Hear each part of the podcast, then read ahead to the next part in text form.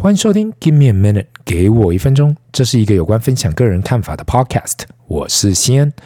最近收到附近有人结婚或是生小孩的消息呀、啊，坦白说，我还蛮开心的，因为到了我这年纪哦，已经跳过了周遭人会结婚生小孩的阶段。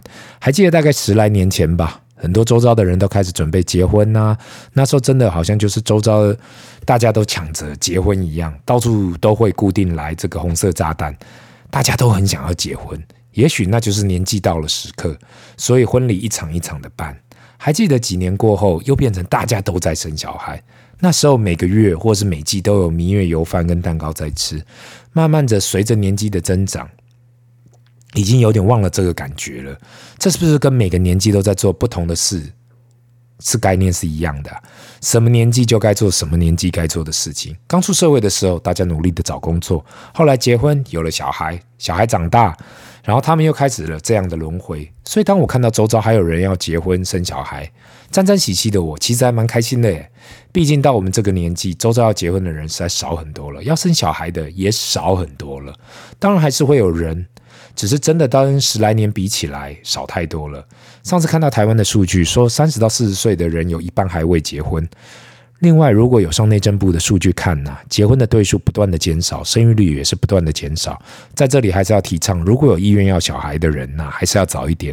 至于没有爱小孩的呢，那其实也差不多了啦。讲到这里，不免要提到，这礼拜在台湾算是最大的新闻，就是巴菲特爷爷的 Berkshire Hathaway 公司两天前发布的十三 F 里面，第三季出现了台湾 TSM ADR 在里面，而且要就不买，要买就一次买了四十一四十一亿美金。我先在这里帮大家科普一下十三 F 报告，美国 SEC 监管会规定，法人超过一亿美金的股票投资持有者，需要在当季结束后四十五天内公告这十三 F 的报告。当然，大家也可在也是可以上 SEC 的网站资料库里头找到。所以，当大家看到这报告的时候，其实已经超过了那个时效性了。最多就是给大家一个参考，看这些巨巨人的投资者啊，在上一季到底买了什么，也卖了什么。大家可能忘了第三季发生了什么事情，我帮大家复习一下，那就是今年第三季，美国众议院的议长啊，Nancy Pelosi 来台访问后。中国不是在八月的时候对台军演吗？还说有好几颗飞弹从台湾飞过去了，怎么都没跟民众告知？是日本发布的新闻才知道，原来中国的弹道飞弹已经划过台湾上空了。当然啦，我看到大家在路上酒照喝，舞照跳，可以感受到台其实台湾的一般民众是没有那么害怕啦。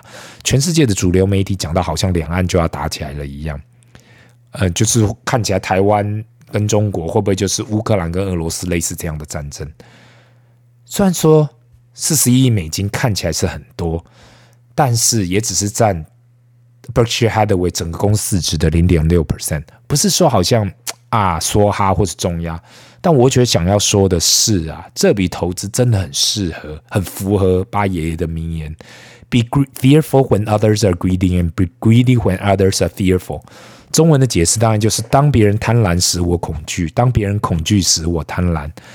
当国外主流媒体都在讨论台湾是否准备打仗，身为一个在 Omaha、Nebraska 的白人爷爷，对于两岸关系，我认为肯定不太了解，也不太了解台湾。TSM 这笔投资也应该是下面的人提出来的，但是以这个金额来讲啊，应该是需要巴爷爷的点头才可能出手。不管最后 Berkshire Hathaway 这笔投资会不会带给他们丰厚的报酬。但是至少我看到了，他真的是说到做到。当别人恐惧时，他真的贪婪。今天先来说书，今天的主题西恩来说书所要谈的书呢，首先感谢亲子天下出版社提供的宜晨老师的高效时间管理课。在现代人的生活里，我相信每个人都会感觉到时间不够用，不管是工作、兴趣、家庭，很多时候我们都会觉得，如果每天可以再多一点点时间就好。或是为什么其他人都有那么充足的时间，而我没有？时间其实是大家最公平的一件事情，不管你是否富有，或是你只是一般人，每个人每天就是二十四小时而已。但是到底要怎样做才可以把自己的时间利用到极致呢？今天这一本书提供了意见来给大家参考，或许可以帮助到的各位。这本书分成了三大项，Part One 是讲心态，时间带来的价值与行动。不管现在的你距离终点多远，你永远可以选择此刻怎么做。Part Two 讲的是概念，高效教学与工作要磨砺句子才能造就专业，你不能只是看起来很努力就够了。Part Three 是使用工作篇，磨砺句子工具，当你记录在哪，意念就在哪，觉知就在哪，就能对抗长时间的遗失。有关 Part One 呢，我觉得有几个重点想要跟大家分享，也是我过去一直提倡的，那就是对于每一件事情要用事情的重要性去分配，如同过去有分享的书，就是 Stephen Covey 所提到的《Seven Habits of Highly Effective，》提到的 First Things First，要事第一。太多时候我们会专注在所谓的小事，而忘了我们需要首要需要解决的事。所以每天的行程，与其照着顺序去做，不如先规划哪些事情需要先被解决。当你解决首要的事情，再来处理比较不棘手的事情，或是次要的事情。很多时候我会看到很多人呐、想要先去做简单的事情，而不断逃避重要的事，因为重要的事情比较难处理。问题当事情拖久了，只会变得更复杂，也会耽误到大家的时间。另外一点，我觉得也想要分享的就是。追求完美的陷阱，过去我也会落入这样的陷阱，就是事事追求完美。但是等到现在，知道不可能每一件事情都做到最好，只能把最主要的事情做到最好，去追求完美。次重要的也许只追求八十分即可。一个人的时间实在太有限了，如何去做取舍，才是利用时间的观念。Part Two 呢，这一点宜晨老师提到几个章节，我自己也非常同意。例如第九章。不管什么事，立即着手。因为今天，即使我们已经分类成重要跟次重要的事，问题是，如果执行力不够，也很难缩短做每件事的时间。很多人什么都想做，不管是重要的或次重要的，都想要执行。问题是自己的执行力不够啊，变成光是开始就想要放弃了。所以，当你已经把重要的事情分类好，那就马上着手去进行吧，不要再给自己借口了。另外，还有第十三章所提到的。从空气中抓取工作的成就感，很多人在工作及家庭里面无法给自己，无法做到给自己有那种的成就感，得到自己的成就感啊，变成好像浑浑噩噩的在过日子，觉得自己就是有很大的无力感，或是看不到自己到底做了什么，没有办法给到自己有所谓的成就感。这时候就需要静下心来，去了解自己是否是在往自己的目标前进。立竿见影永远是没有办法的，需要的是时间。只要自己是朝目标往前，那就可了。Part Three 呢，其实就是有关手账，或另外一种讲法，就记录自己所在的所有的时间跟做到底做了什么。很多时候，我们不会把自己的行事历或是 To Do List 写下，以为我们可以用脑海记住。但是绝大部分的人，包括我自己在内，都无法记得所有该做跟不该做的事情。毕竟现代人事情实在太多了。如果你常常会忘记自己。自己昨天到底做了什么啊？今天该做什么？麻烦把所有的事情写下来。